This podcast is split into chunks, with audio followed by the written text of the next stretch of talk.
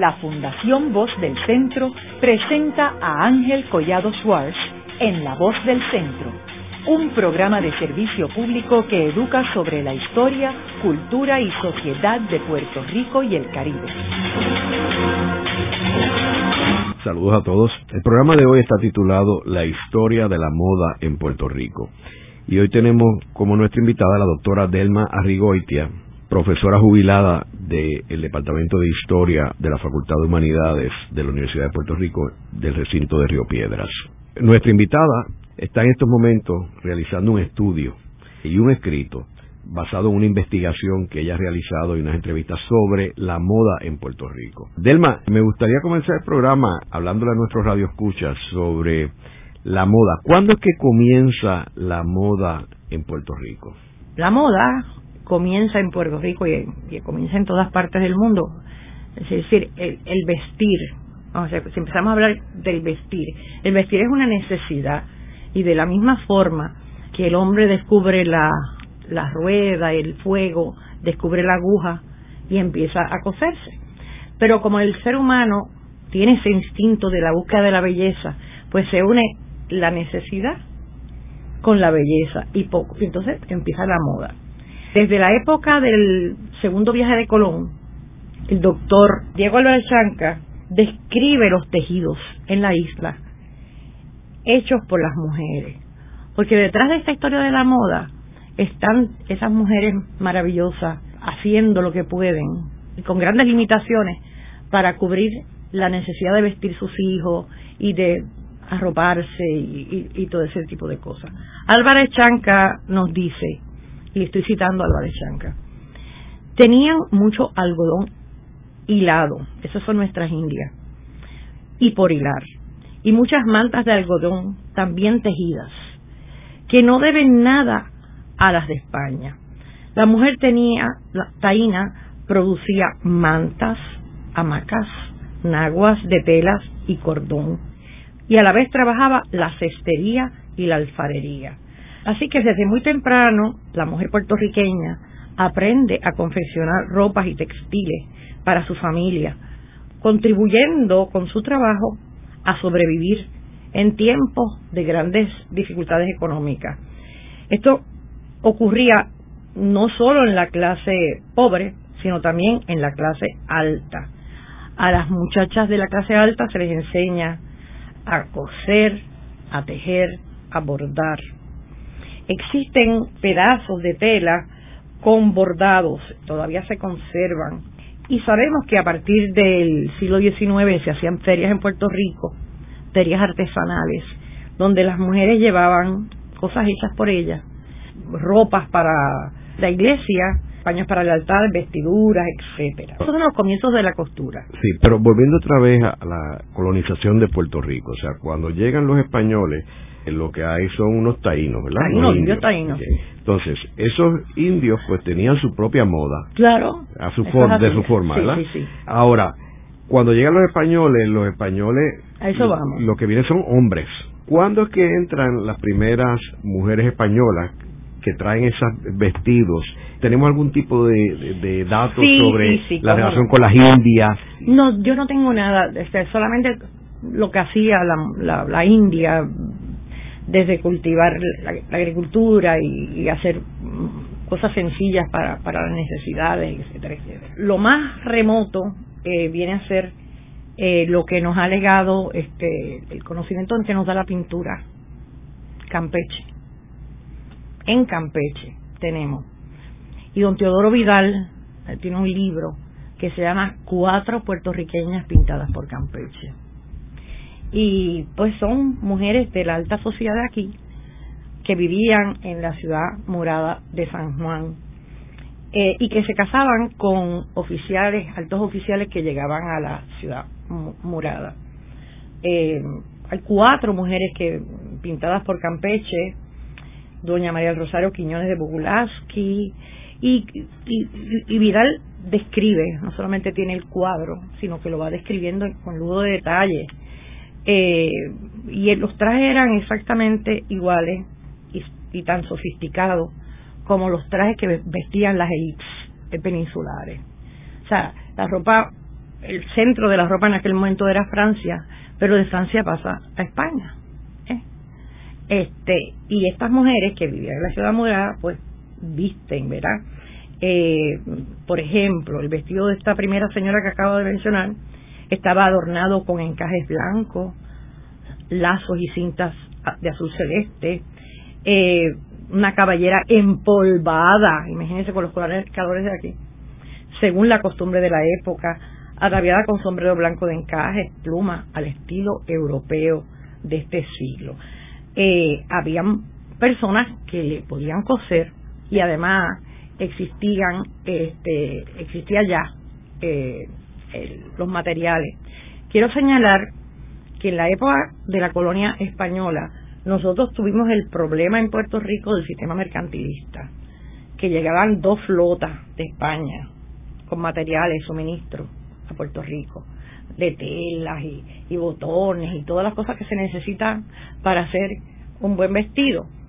Este, de manera que estas mujeres, por ser de vivir en la ciudad, el presidio militar de San Juan, en la ciudad morada de San Juan, está relacionada con la élite gubernamental y militar. Eh, pues claro, cuando llegaban aquellos barcos, lo primero que llegaba era, era para ellas. Y ellas tenían grandes costureras que le hacían estos trajes espectaculares. Como mencioné los nombres, doña María del Rosario de Bogulaski, eh, María Manuela Díez de Barrio de, Martínez, eh, eh, ir a la pintura de Campeche y aquí tiene usted, por ejemplo, eh, tienen pantallas, collares, pulseras, vestidos de seda con matices, mangas ajustadas, trajes con escote, falda bordada sobre espalda, etcétera. Don Teodoro coge estos trajes y los los compara con la historia, lo que pasa como un libro que se llama Historia de la moda de Carl Kohler y ve que son eh, trajes que, que, recogen este eh, lo que se hacía en, en, Francia y en, y en España. Hay un personaje del siglo XVIII que yo creo que vale la pena mencionar hablando de moda aquí y es, Miguel Enríquez. Porque Miguel Enrique, como todos sabemos, era un, eh, ¿cómo se llama? No era pirata, era un corsario, sí, que tiene patente de, de la para contrarrestar este, los ataques a los barcos españoles y, cogerle cosas a los, los ingleses, los daneses, etcétera, ¿verdad? Entonces él desarrolla tres o cuatro tiendas en San Juan, almacenes, y, y el hombre tenía de todo, tenía de todo, de seda, encajes, eh, brocados, todo lo que podía necesitar. O sea, fue una figura fundamental, este, una figura histórica bien eh, interesante. Vidal menciona, la última de las mujeres que menciona es a doña Isabel Odali, de la familia de Odali, de don Tomás Odali, el que vino aquí a, reconstruir el amurallado de San Juan y los, los pues naturalmente su hija, viste, cuando se va a casar, Campeche hace un cuadro bellísimo el, el, traje de ella. Ya el traje de ella era corte imperio. Ya es un poco más allá, es una moda un poco más moderna. No usa la peluca esa con polvo que usaron las tres otras mujeres puertorriqueñas pintadas por Campeche. Yo en el primer capítulo, que es este, no solamente empiezo con lo que dice Álvarez lo que hay en Álvarez que se voy desarrollando, sino que entro entonces, este, no solamente en la pintura de Campeche, sino también en la de Oyer. Porque el velorio de Oyer es bien interesante. Porque el velorio de Oyer ha sido examinado desde el punto de vista por expertas en textiles, en tela, y ha sido examinado. Eh, y vemos que, por ejemplo, este ya este el, campesino, eh, porque lo que vemos es, el niñito, ¿verdad?, que están velando, eh, vestidito con una cosita blanca, pero está cubierto de flores, eh, la gente que está a vuelta redonda, vemos el, los hombres con machete, usan el machete de la misma forma que el caballero militarote aristocrático de la ciudad morada usa el sable, usa, usa la espada y entonces pues las vemos vestidas este con unos trajes bien sencillos la mujer de, Oyer por ejemplo los trajes de las mujeres que pinta eh, Oyer son sencillos con mangas cortas, ajustados a la cintura con una correa o banda en tela, holgado en el torso y bastante más en la falda, como para, acomodar más faldas y hacerlo amplio. El cierre de la mujer que está en el centro del cuadro y el de una adolescente que tiene una maraca deja entrever la ropa interior, una camisa blanca, una bata interior, conocida como camisón y en aguas. Hay otra mujer con un traje amarillo, que era muy típico, eran trajes de algodón, porque no podían dinero, no podían comprar ropa de lino, ¿verdad? Son sencillas, usan pañuelos de seda que perfumaban para esconder los olores del sudor, etcétera. En el velorio la mayoría de los hombres usan sombreros. Estos sombreros eran tejidos localmente con fibra de palmas de coco. Los varones usan camisa blanca con botones al frente, mangas largas dobladas hasta el codo, mientras que los aristócratas pues usan camisas de hilo, de lino, debajo de chaqueta con botones. Como les dije ahorita, el campesino usa el machete y el, aristócrata pues usa la espada. En el velorio, eh, Oyer presentó fielmente la vestimenta de los campesinos de las áreas rurales. Y como decía, por el sistema mercantilista, pues claro, cuando llega a batir la sierra aquí, habla de que los puertorriqueños son holgazanes, no hacen nada, bendito. Pero en una época donde lo que llegaba de España casi no, llega, no le llegaba a la, a la mayor parte de la población, donde los caminos eran escasos, donde vivían de unas fincas pequeñas para subsistir. Todas las fincas del país crecía el algodón. Las mujeres lo recolectaban, lo hilaban y hacían telas de algodón. O sea que la mujer es una, ha sido una heroína, aparte de todo, no puede ser mujer, pero desde la época de, de, Álvarez Chanca. O sea que el velorio de estudiando la pintura podemos ver todo ese recorrido por esos primeros este, siglos. Estoy sencillamente mencionándolo. Por ejemplo, en Frade también vemos el campesino típico este que vemos en el cuadro de Frade, el pan nuestro. Y vemos el, el, hombre este que tiene el, el pan nuestro que tiene el mazo de plátano.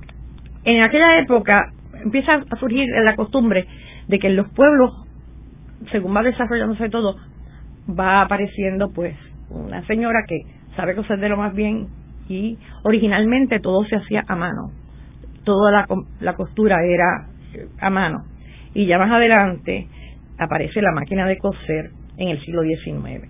Primeramente la manual y luego la de pedal y en las postrimerías del siglo aparece la eléctrica. Del siglo XX hago también una la mención siguiente llega a Puerto Rico una orden misionera, la orden de Notre Dame, Notre Dame, que vino a la isla para establecer escuelas. El fundador de la misma, el padre Hoff, se establece en, Puerta de Tierra y al visitar en aquella época allí las unas casuchas en mal estado y sumamente pobres, de momento descubre que aquellas pobres mujeres hacían labores de agujas exquisitas. Había una tradición de costura aquí. Entonces Hoff funda en Puerta de Tierra una escuela para enseñar a las niñas a bordar, calar y el famoso encaje de mundillo, el encaje de mundillo, el mantel que hay en el lo que hay, mantel o lo que sea, lo que cubre la mesa en el cuadro del velorio, se piensa que a vuelta redonda lo que pintó yo era mundillo, el mundillo, que se hace como un bolillo y, lo hacían las señoras de aquella época.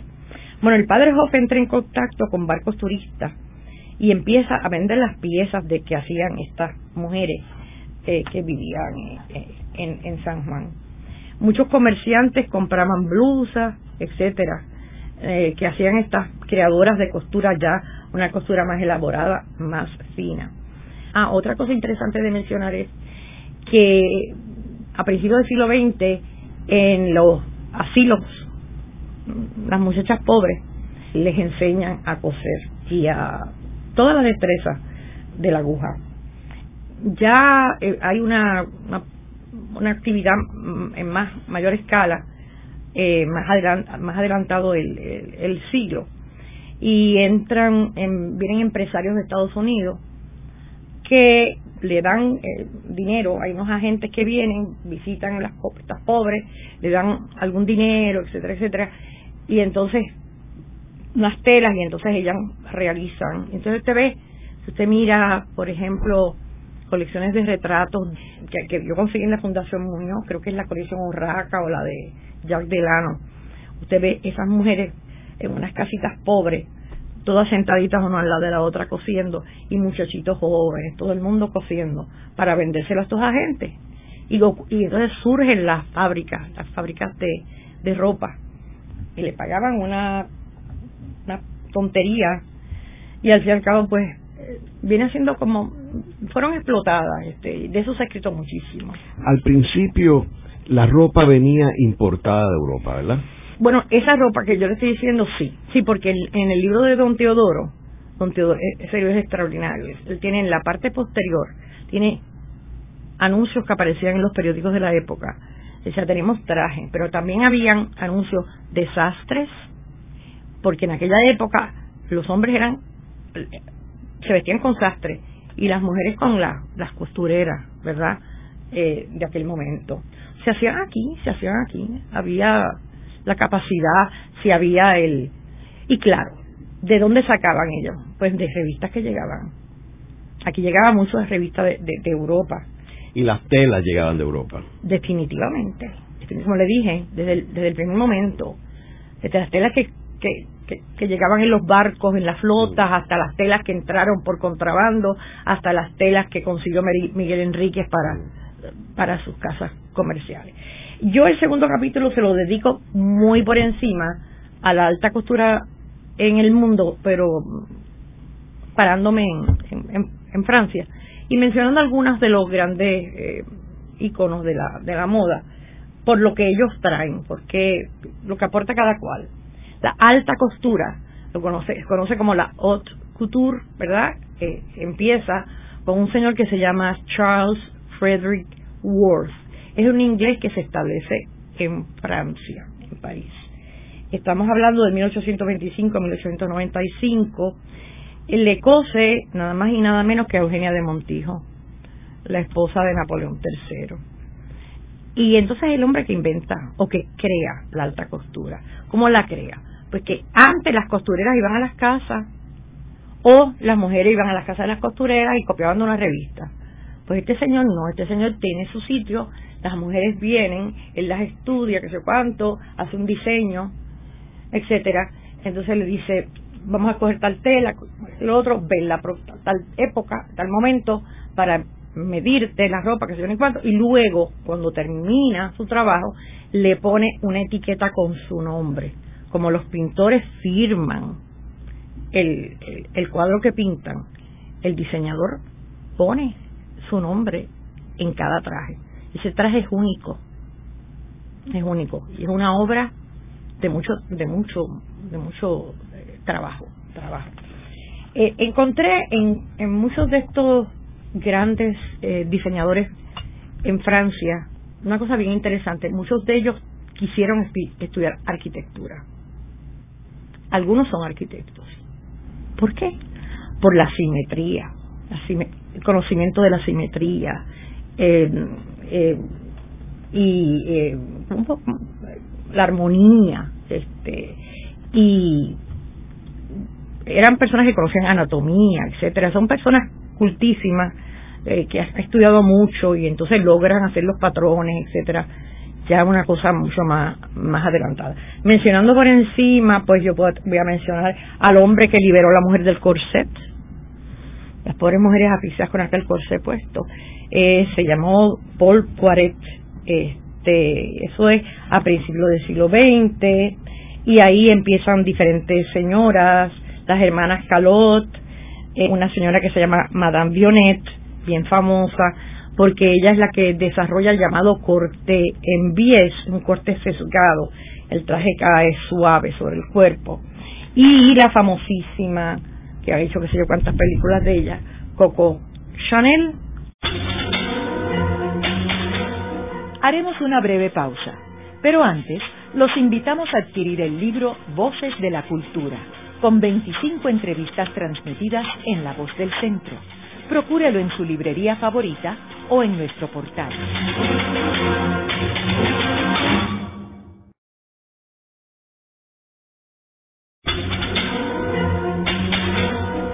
Regresamos con Ángel Collado Schwartz en La Voz del Centro.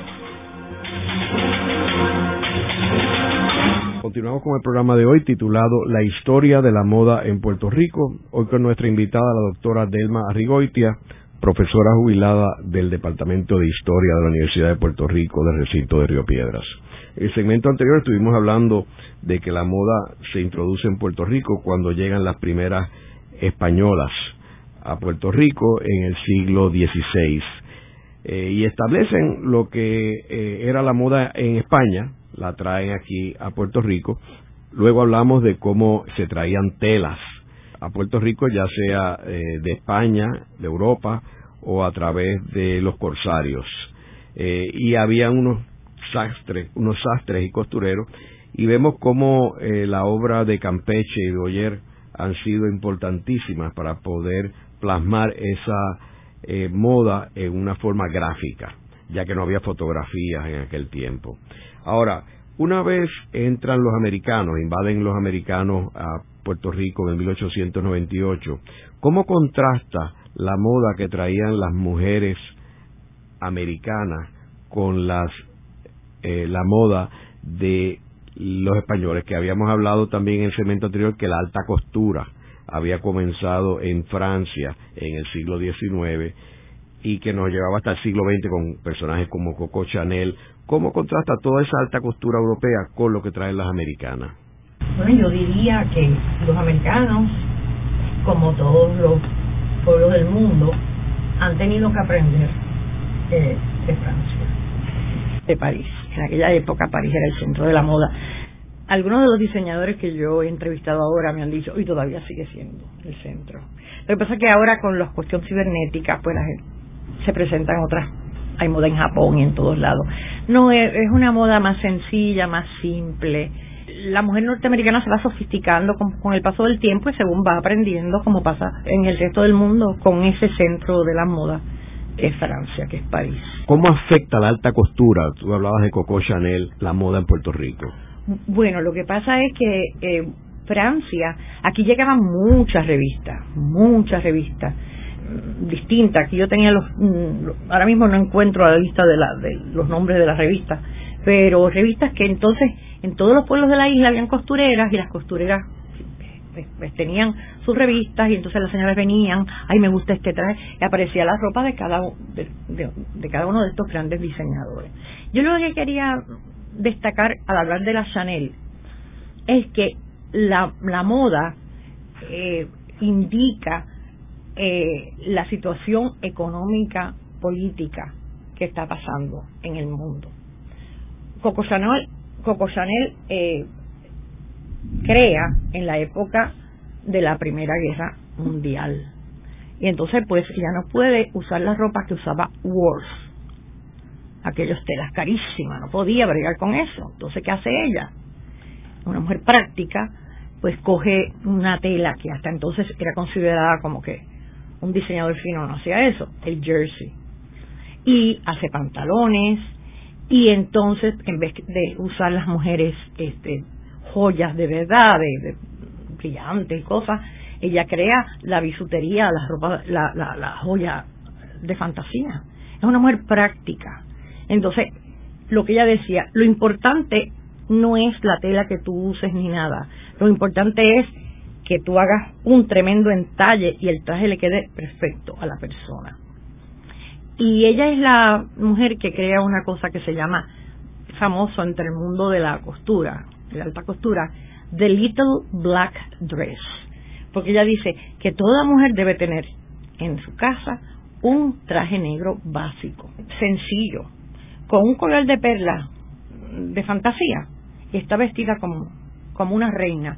Si el traje le queda bonito y está bien entallado, es el entalle, es la destreza del modisto lo que hace el traje. No importa la tela ni las cosas. Ese es Coco Chanel. Por eso la quise destacar. Eh, Coco Chanel es una mujer que en su vida, tanto como, como diseñadora, extraordinaria como en su vida personal ella ha provocado varias películas porque tuvo amantes y unas aventuras interesantísimas ella tuvo dos etapas porque ella como que como que cayó en un momento determinado y volvió a resurgir en los 50. Y vemos ya en Coco Chanel como estos diseñadores de Francia empiezan a tirar los famosos perfumes. El perfume Chanel número 5. Todo el mundo conoce el Chanel número 5.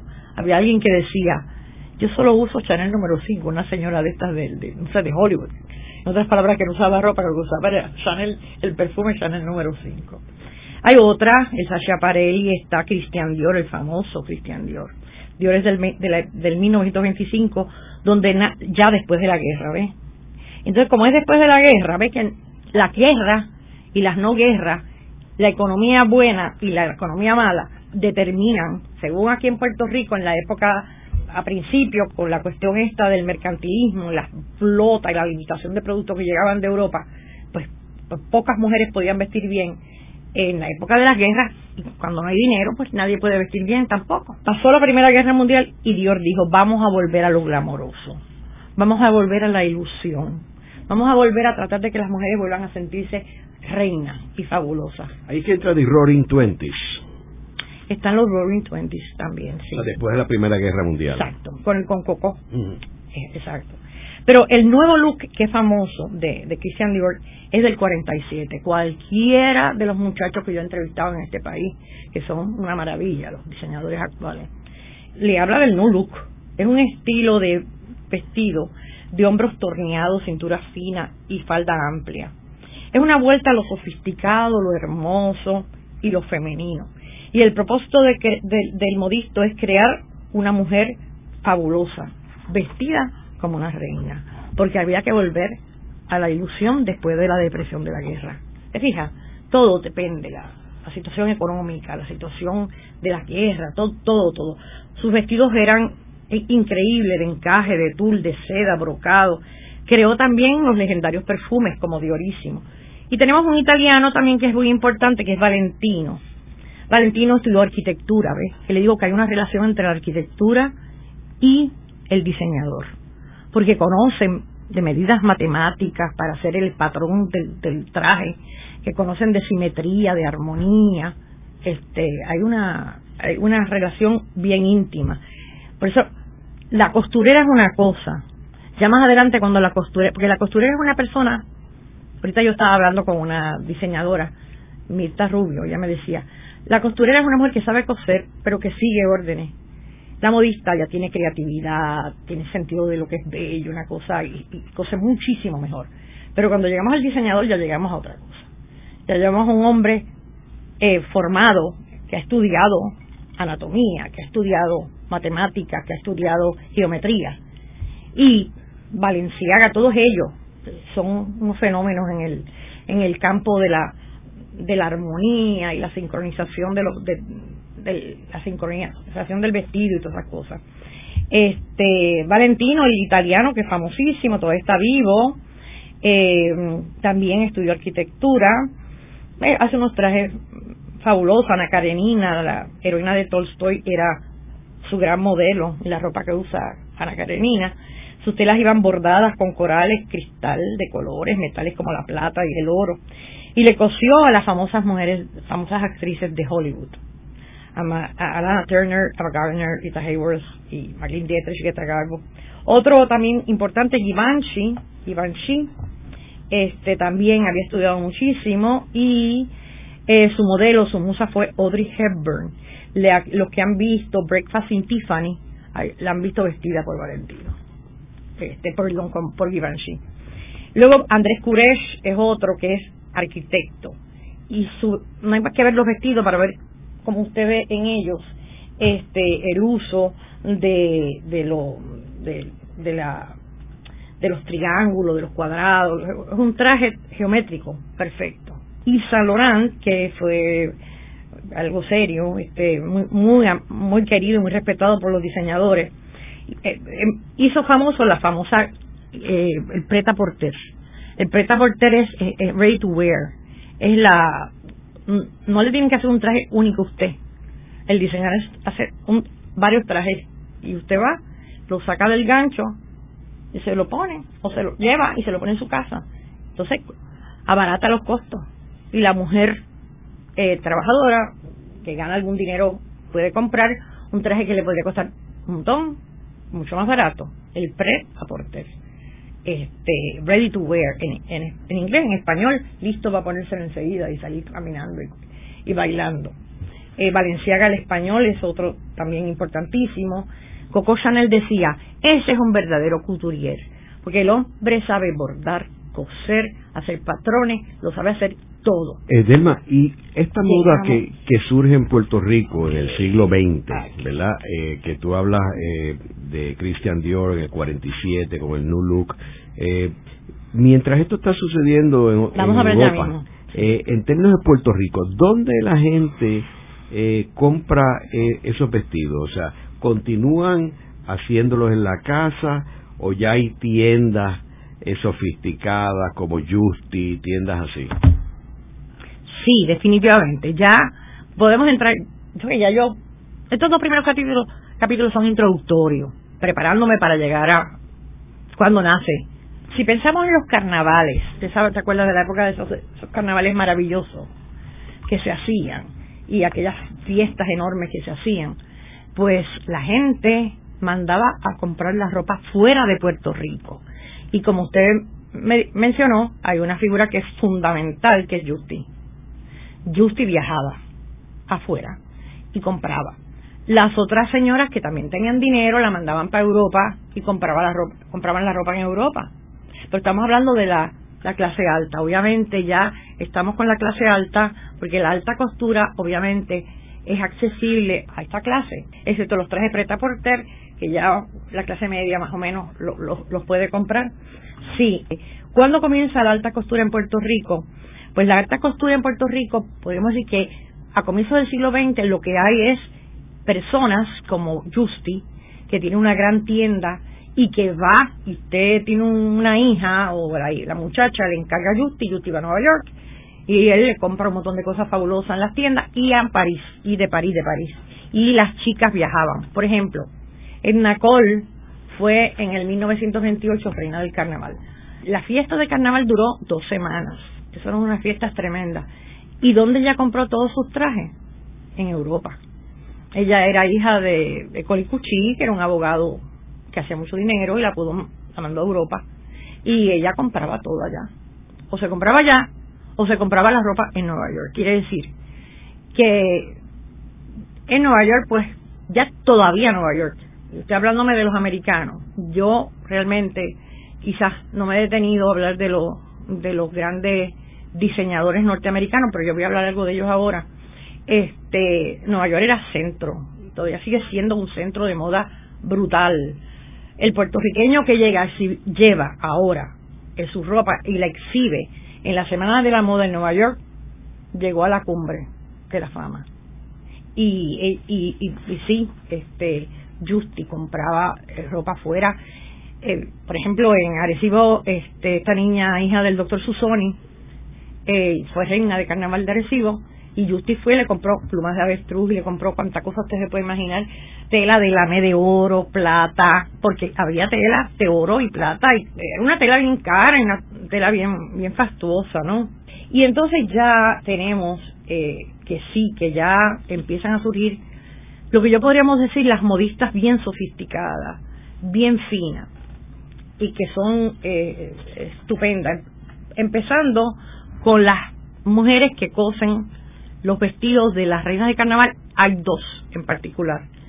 Porque el, carnaval se celebra aquí en Puerto Rico desde principios del siglo XX, pero en los 30, que en la época, paradójicamente, nosotros pensamos que este señor Blanton Winship, uno piensa en la masacre de Ponce, uno piensa en militarote y esto y lo otro, pero el hombre tenía interés en desarrollar el turismo en la isla y quería hacer de Puerto Rico un centro de un carnaval como el de Niza, como el de Brasil, algo para atraer el turismo. Y entonces el carnaval que los carnavales que el gobierno que lo endosa fueron espectaculares. Esos carnavales fueron de los carnavales de Mirtelina Besosa, Malén Pietrantoni, Zulma Caballero. Son tres. Las reinas del carnaval de finales de los 30 también la hija del que era entonces presidente del Senado, Rafael Martínez Nadal, él no quiso que ella fuera reina del carnaval porque iban a decir que como era el presidente del Senado, ¿ves? Del carnaval grande, del carnaval grande de San Juan, la dejó ser reina del casino de Puerto Rico, reina del carnaval del casino de Puerto Rico. Esos carnavales eran una cosa fabulosa, porque todo el mundo participaba, participaba el pueblo, la masa, la gente que tenía empleados en las casas los dejaba ir, eh, los dejaban ir a, participar. En el Parque Muñoz Rivera, se hacía una fiesta de pueblo fabulosa, el Ateneo puertorriqueño jugaba su rol porque se escribían poesías para las reinas, había reinas, eh, había fiestas en el casino, en la Casa de España, en todos lados, eran dos semanas de fiestas increíbles. Ahora, la familia de esa niña se tenía que comprometer a contratar a una costurera o una modista, ya no era costurera, para costurera ya me explicaron las modistas de aquí que eso, eso no, es una modista fina, una diseñadora, son unos trajes espectaculares. Se coronaban en el Capitolio o en el Campo del Morro. Y las dos grandes creadoras de esta moda, de, esta, de estos trajes de canal, son Patria Moreno y Celeste Benítez. Y luego empiezan a surgir personas que todavía la gente, por lo menos de mi edad, las recuerdan, porque fueron unas mujeres estupendas, como es doña Luisa Matienzo, la mamá de, del abogado Monserrate Matienzo, doña Genoveva Vázquez, doña Luisa de Coció, yo ya vivía en Río Piedra, yo entrevisté a Luisita Matienzo de Cupril, Luisita Monserrate, perdón, de Cupril, que es la hija. Ella me dijo, mi casa no era una casa normal, porque no había asientos, estaban llenos de telas y de agujas y de cuánta cosa había. Y venían todas las muchachas, a principio en, Santa Rita y ya más adelante en, en, en Guaynabo. Pues, doña Luisa, de hecho, don Luis Ferré le hizo un homenaje a doña Luisa Matienzo en el Museo de Ponce. Después de muerta ella, donde puso todas las muchachas que habían sido reinas del carnaval y habían vestido de ella o habían se habían casado con un traje de ella o habían debutado con un traje de ella pues prestaron los trajes y entonces se hizo una exhibición de, los trajes de ella extraordinaria. Y, son unos trajes bellísimos. Tienen mucho impacto eh, según me dijo Laura Fernández que es una experta en textil y fue la curadora de la exhibición mucho impacto de la moda española del bordado medio barroco así español que usan el mantón de Manila Y, y, los toreros con los bordados ese bordado así ella lo usa mucho. Otra famosa fue Genoveva Vázquez, cuando Muñoz Marín y Doña Inés fueron a Casablanca a ver si con Don Pablo Casals, el traje que ella usó fue de Genoveva Vázquez. O sea, es otra de las grandes. Ahora, en esos tiempos todavía quedaban las tiendas como Justice. Ah, sí, todavía. Todas las personas que yo conozco, más o menos de mi edad, que sé cuánto, alguna vez fueron a donde Justi para que les resolviera las tiendas Justi les resolviera y es una familia que continuó porque luego las hijas continuaron también con eso con la tienda ahora, no Quiero mencionar que todavía uno ve el edificio donde estaba la tienda Justi en el viejo San Juan, en la calle eh, San Francisco, cuando uno entra en la última manzana a mano izquierda, antes de llegar a la plaza de armas, uno ve un edificio que tiene una arquitectura muy particular que es una arquitectura francesa y como unos antepechos, ¿qué se llama? Y, tiene una escultura, uno lo nota rápidamente que es una casa distinta a todas las demás. Y ahí era que era la tienda. Ahí era la famosa tienda de Justin. Y que luego la familia Justin también jugó un papel protagónico y fueron los responsables de traer los restos de Ramón Emeterio Betances desde París hasta la plaza pública de Cabo Rojo. Pues ese es un dato bien interesante, yo desconocía que habían sido los Justi los que estaban detrás de eso. Sea, que podían tener algo como alta costura y ah, sin embargo, eran patriotas, eran muy puertorriqueños. los restos del padre de la patria de Puerto Rico. Exacto, eran bien puertorriqueños, sí, sí. Y cuando usted viene a ver, como me han dicho los muchachos ahora que son este modistos, pues eso sabe la fascinación mía de saber que yo estoy haciendo que una mujer se sienta una reina el día de su boda o que a los 15 años se sienta una princesa. O sea, porque realmente es hacer realidad los sueños de una mujer y ponerla bien linda. Y eso le da una satisfacción espiritual extraordinaria. Luego de una breve pausa, regresamos con Ángel Collado Schwartz en La Voz del Centro.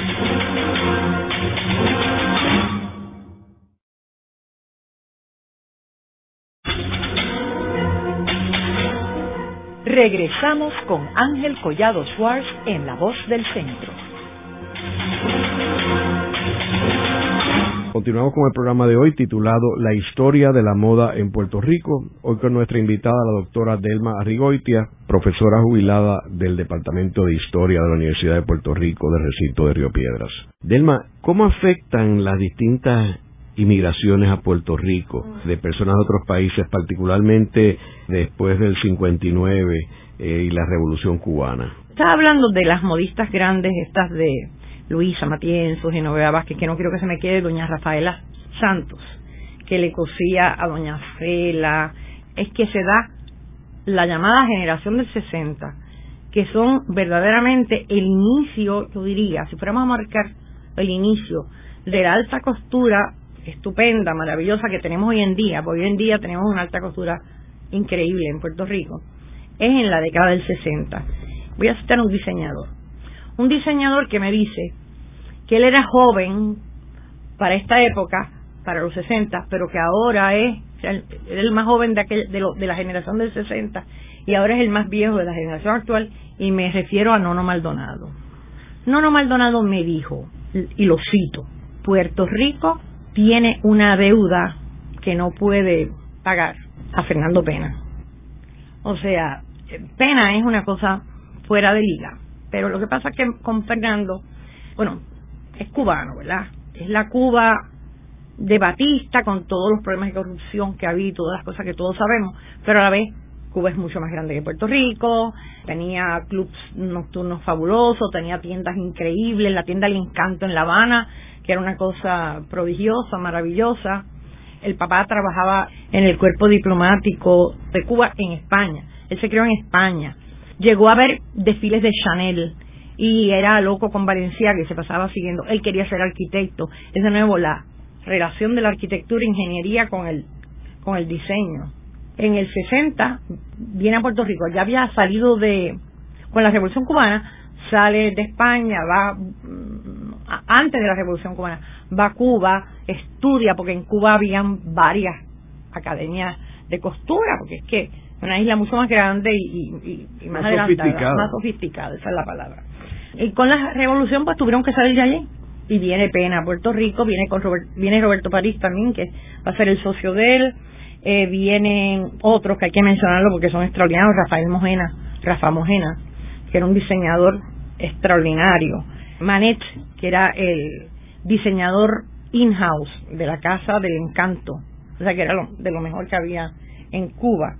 Carmen Chirino, que era experta en hacer como collage de, de, encaje, unas blusas, la hija, porque como le digo, esto es a base de, entrevista, la hija la entrevisté y me habló de las, me enseñó las blusas, lo que queda ella, lo que, que ella guarda, de las blusas que hacía su mamá, de, de diferentes tipos de encaje, una belleza. Está Luis Fuente, que también fue una cosa extraordinaria, David Fernández, que es el que le hizo el traje a las Missy, porque ya, ya estos diseñadores empiezan a hacer traje para, para las Miss Puerto Rico este le hizo el traje a Deborah Cartideo, por ejemplo. La diferencia entre Pena y Mojena es que Mojena era más lanzado, más hacía cosas más estrambóticas, más raras. Pena era más clásico. Pero no hay traje más. Yo creo que los trajes más lindos que yo he visto en mi vida los vi de adolescente en las boutiques de Fernando. Pero Fernando hace ropa preta porter también. O sea que la hace accesible en aquella época usted se podía comprar un traje de Fernando en 200 o 300 pesos, que en aquella época era mucho, pero no es lo mismo que lo que cobran ahora los diseñadores. Tenemos, ¿verdad? Pues son este, este contemporáneos de, de, los cubanos, eh, pues tenemos una Carlota Alfaro, que desarrolla como una forma de hacer patrones eh, rapidísimos y perfectos y tiene un entalle brutal, maravilloso. Y ha sido lo más importante, yo diría que de Carlota, ha sido que la academia ha formado tantas y tantas personas en el campo de la costura y sobre todo pues tiene ahora eh, varios diseñadores que están que es lo mejor que hay en Puerto Rico que son discípulos de fueron, fueron aprendieron Carlos Alfaro. Pues, como les dije Manet etcétera ah entonces de esa misma época de Manet y Carlota y todas esas cosas vamos a mencionar pues, podemos mencionar un montón de gente pero vamos a mencionar a José Martín que era de Bayamón, llegó a diseñar ropa para las, para actrices de, Hollywood. Y el traje que usaba Marisol Mararet en el concurso de Miss Universo, un traje azulito, corte imperio muy lindo, lo hizo él. Carmen Chirino, que como le dije, se dedica a, cosas de, de encaje, que la hija me enseñó. Pena, el gran señor, el hombre elegante, el sofisticado, el que viaja mucho. Y Arango fue una mujer estupenda, nació en Manatí y se entregó al mundo de la moda. Sus diseños han sido usados también por celebridades, como Gloria Vanderbilt o Ona Chaplin. Debuta en Nueva York en el 81 y en el 83. Fue galardonada en un homenaje de la tienda Bloomingdale's en Nueva York. Sus diseños están influenciados por la historia, la tradición, el romance, pero siempre al tanto de las nuevas tendencias. Sus colecciones han incluido, además de sus famosísimas colecciones de encaje, ella lo mismo le, hace un le hacía un traje de encaje que usaba la tela, con lo que se, se hacen los maones, telas diversas. Ella era capaz de hacer cosas fabulosas con cualquier tipo de tela. Se estableció en el viejo San Juan, era una lectora incansable de historia, biografías, poesía, pintaba. Entendemos que Emilia Arango es como una figura de transición entre la generación del 60 y los jóvenes de ahora. Y ella tiene, para que sea más figura de transición, tiene una hija que se llama Lisa Capali, eh, que yo fui a verla y quedé encantada con ella porque es una muchacha dulcísima, encantadora, cooperó mucho, me mandó trajes de su mamá, siente por su madre un, gran amor y un gran, gran respeto y una admiración. Y mencionamos a Carlota. Carlota pues eh, llegó a sacar la ropa de fuera de Puerto Rico y a vender también. Ve que ellos han logrado sacar salir del ámbito puertorriqueño y vender eh, fuera de Puerto Rico y los actuales también. Carlota llegó a tener este hasta una agente de ropa en, en Florida y una en Nueva York. Y yo tengo retratos de trajes de Carlota en las vitrinas de Saks de las tiendas de Nueva York. O sea que eso es un orgullo para nosotros, una diseñadora puertorriqueña venda en una ciudad como Nueva York que, es internacional, ¿verdad? ¿Y cómo afectó el desarrollo económico de Puerto Rico el mercado de la moda? Bueno, ese es un, tema muy triste, vamos a ponerlo así. No, no me dijo que el problema es que aquí los diseñadores no se juntan, no se unen para eh, pelear a ver si hay un endoso del gobierno, hay un endoso de la, de la industria privada, ¿no? El problema es que y hablando con, por ejemplo, con diferentes personas, he hablado hasta con este joven, Arnaldo Rivera Braña, que es el que hace la sección de modas de la revista Imagen, que es muy buena. Él me estaba diciendo, y me, dicen, me lo dicen todos ellos, que el problema es que ellos trabajan individualmente. Y entonces venden lo que hacen y se lo venden a clientes de aquí. Pero la, como que la moda de aquí no sale fuera. Teniendo Nueva York ahí, que ocurra el fenómeno de Carlota, pero que ocurra con todo y que se venda la, la ropa nuestra. Me dijeron, y aprendí, que el único gobernador que se ocupó de tratar de que la moda nuestra fuera una industria que saliera fuera de Puerto Rico fue Carlos Romero Barcelona. Luego de la pausa, continuamos con Ángel Collado Schwartz en La Voz del Centro.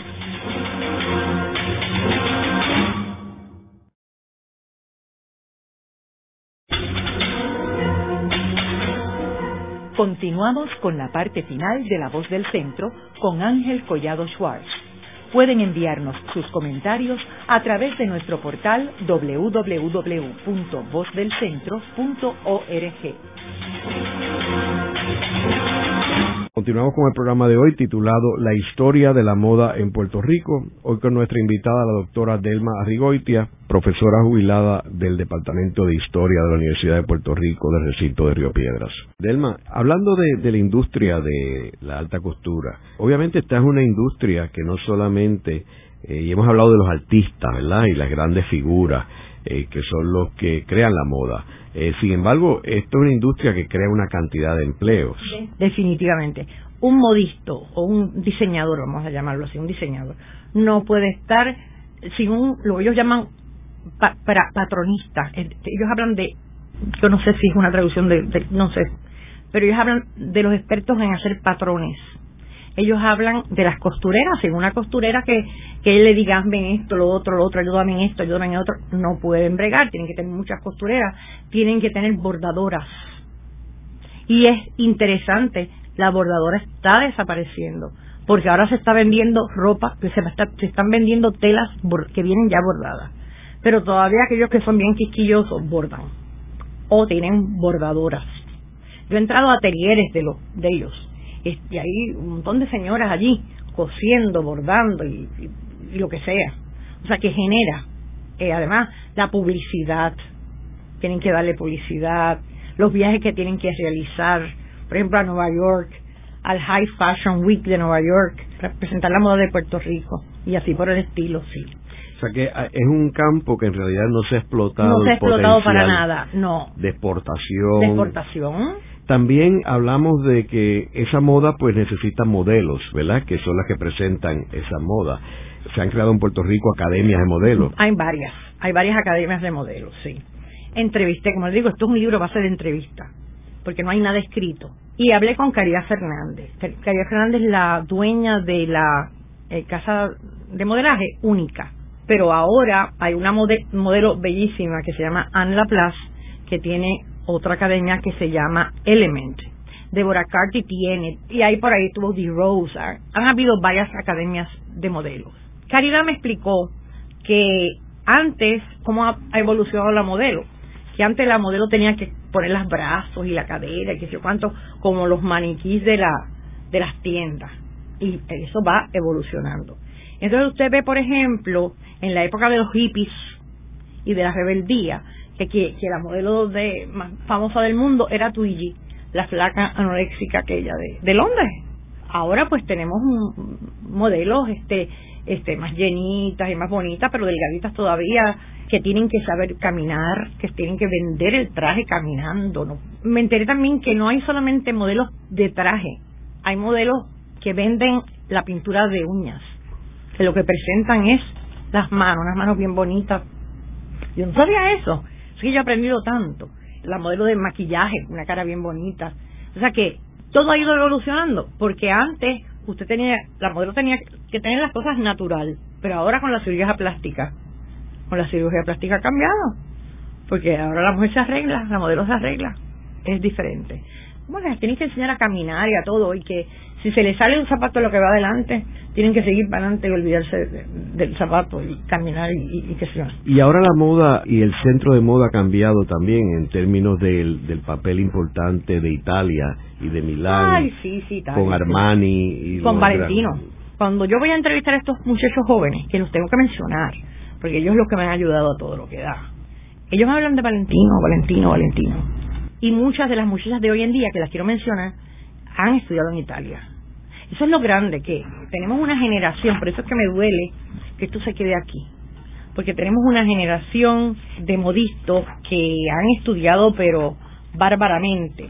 ¿Dónde han estudiado básicamente? La mayor parte de los modistas, por lo menos mencionan los nombres, porque caramba, a mis amigos, mis nuevos amigos, David Antonio, que nació en Yabucoa, y le gusta hacer túnicas, porque dice que la guajana y el movimiento de la guajana, que el otro, le gusta unos trajes espectaculares en forma de túnica.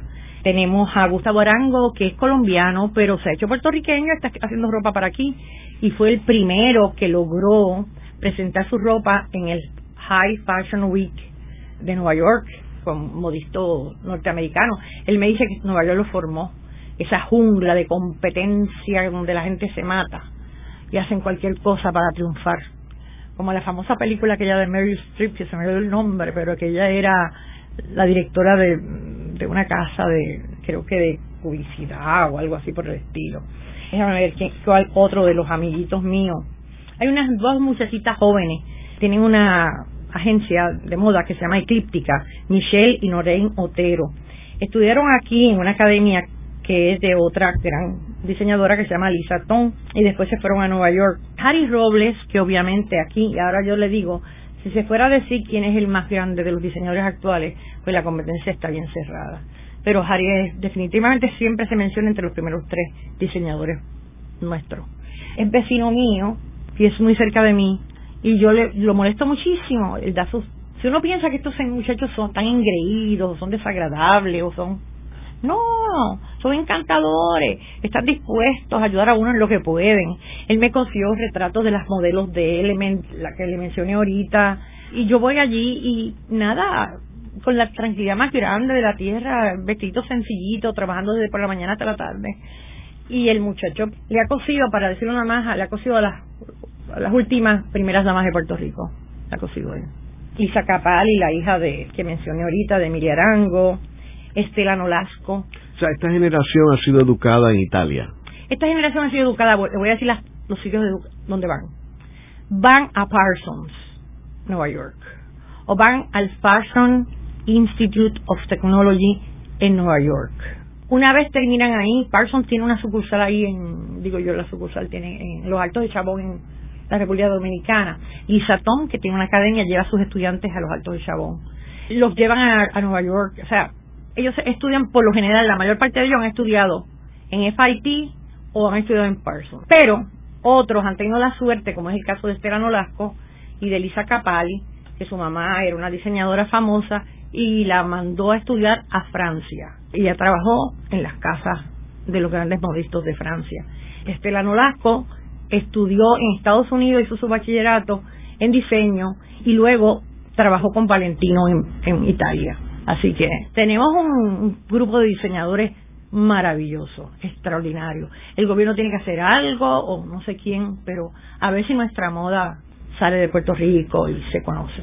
En el programa de hoy hemos discutido la historia de la moda en Puerto Rico. Vemos cómo eh, la moda llegó a Puerto Rico con las primeras españolas que llegaron a Puerto Rico en el siglo XVI y luego Puerto Rico continuó evolucionando eh, su moda según iba evolucionando en Europa. Posteriormente, con la invasión de Estados Unidos en 1898, Puerto Rico continuó adaptando la moda francesa, ya que era la que los propios americanos seguían. Por último, eh, vemos que en el siglo XX, a raíz de la revolución cubana, llegan unos diseñadores cubanos a Puerto Rico que venían del gran mundo de La Habana, que está mucho más sofisticado que Puerto Rico, y vemos cómo ahora en Puerto Rico se ha desarrollado una clase de diseñadores de alta calidad, puertorriqueños y muchos de ellos educados fuera de Puerto Rico, en Estados Unidos o en Europa, y que representan un recurso extraordinario para Puerto Rico poder exportar su producto al resto del mundo. Gracias, Delma. Esta ha sido una producción como servicio público de la Fundación Voz del Centro. Los invitamos a sintonizarnos la próxima semana a la misma hora. Y recuerden que pueden adquirir el libro Voces de la Cultura en su librería favorita o en nuestro portal